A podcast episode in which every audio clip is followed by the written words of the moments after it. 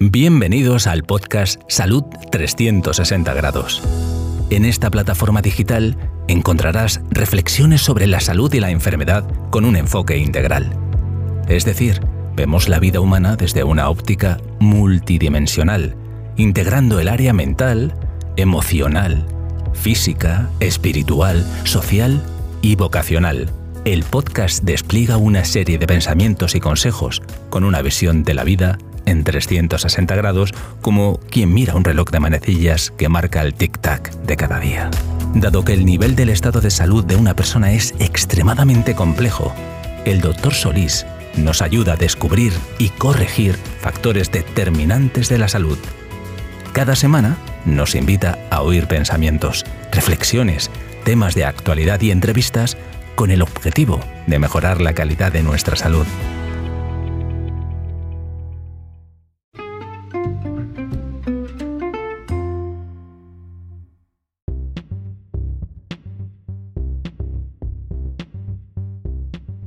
En este episodio del podcast de salud 360 grados, lo he titulado El Gran Examinador. Será una serie para que podamos uh, explorar algunos aspectos que son muy interesantes en cuanto al desarrollo personal, interior, que tiene que ver también con la espiritualidad humana como parte importante en el mantenimiento de la salud en 360 grados.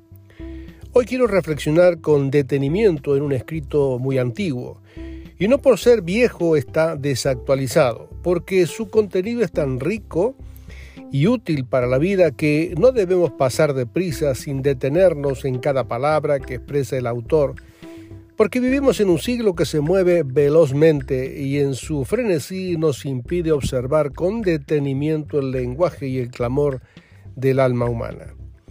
En esta oportunidad nos vamos a deleitar en un cántico a la vida. El escritor expresa poéticamente una solemne declaración del reconocimiento a su gran Dios, que verso tras verso nos alumbra magistralmente su infinito conocimiento, su incomparable poder y su presencia sin barreras ni límites.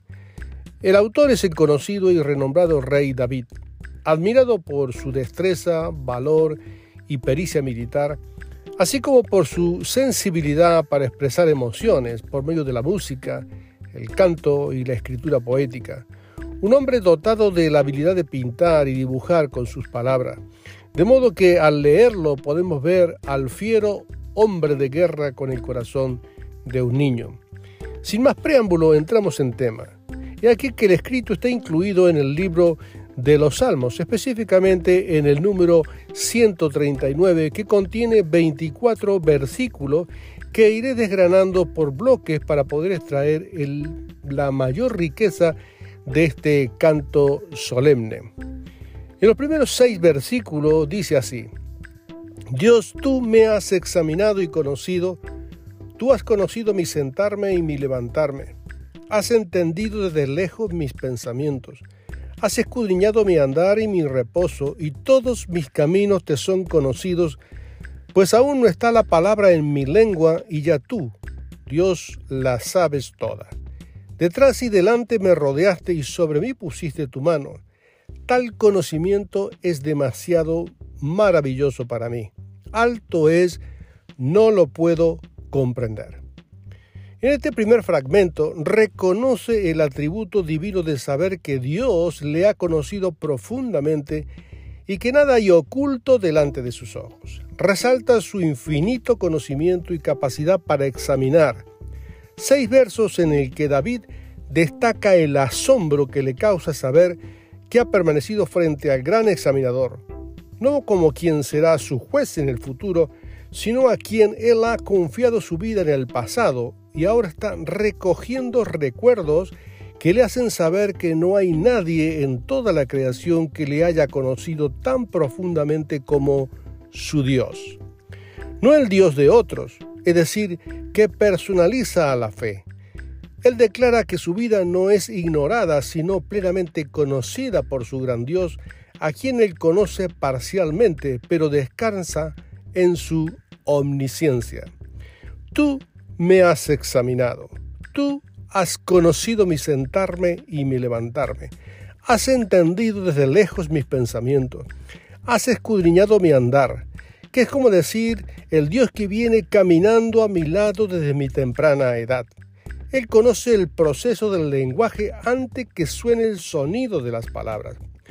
En el primer verso reconoce a Dios como un gran examinador, es decir, que observa atenta y cuidadosamente su persona. No es una exploración superficial, sino profunda, sin las limitaciones de la barrera física de la ropa o de la piel o el músculo, aún de sus órganos vitales. No es un curioso observador de la vida humana, sino un conocedor del proceso de toda la existencia pasada del autor. Hoy, el avance tecnológico nos permite acceder a pruebas de imágenes del cuerpo con gran resolución. Podemos observar la anatomía de los órganos internos sin necesidad de abrir el cuerpo. Y es más, podemos observar el funcionamiento de los tejidos. Hoy somos capaces de diferenciar por técnicas de imagen eh, especialmente tejidos de integridad celular, sin lugar a duda estamos en la era del conocimiento digital que nos permite acceder a rincones de la vida que hasta hace solo algunas décadas esto no sonaba a ciencia ficción. Por muchos años, la examinación fue siempre, todo lo que es el proceso de la examinación del ser humano, se llegaba a conclusiones indirectas sobre el funcionamiento físico de los órganos y también lo intelectual o emocional. Un libro muy ilustrativo de lo que digo es la novela El médico del autor de Noah Gordon, que luego lo llevarían al cine, que nos cuenta el origen de las primeras escuelas de medicina del Medio Oriente, donde el cuerpo era inviolable y no se podía acceder a su interior. Así que se enseñaba con la anatomía de animales y se deducía cómo sería el interior del cuerpo humano. Hoy disponemos de tecnología de imagen y análisis bioquímico que examinan detalles del cuerpo que no podíamos antes. Y estamos en la base de la pirámide científica sin precedentes en la historia de la humanidad. Pero aquí el salmista no se refiere al conocimiento biológico, sino a la dimensión emocional, intelectual y espiritual, que es decir, al motor que mueve la persona. A pesar de todos los algoritmos de la inteligencia artificial que genera Internet, no existe ni existirá en todo el universo alguien que pueda conocernos individualmente y personalmente como seres únicos e irrepetibles. Este es el Dios bíblico, no el generado por nuestra imaginación o la cultura religiosa. La ciencia será siempre incompleta y limitada para darnos seguridad. Ahora bien, en este escrito el autor nos declara que fue pasado por el escáner del Creador, explorado en reposo y en actividad, cuando se siente y cuando se levanta, es decir, todas sus reacciones, su caminar diario, sus decisiones íntimas, sus pensamientos en construcción y sus palabras. Sabe si las palabras coinciden con lo que está pasando en su vida o están disociadas con las emociones. Si la articulación de las palabras le están expresando exactamente lo que piensa o siente, él descubre y declara que su mundo exterior e interior está totalmente al desnudo. Sin duda, dichoso el hombre y la mujer que puede confiar en un examinador así, que tiene acceso a toda la esfera de la vida humana, la visible e invisible a los ojos, eh, que no solo tiene información intelectual de Dios, sino que le conoce y se siente arropado por Él una vivencia que supera el entendimiento y la razón. ¿Tú puedes hacer estas palabras tuyas igual que el autor? ¿O tienes la sensación que nadie te comprende en tu soledad?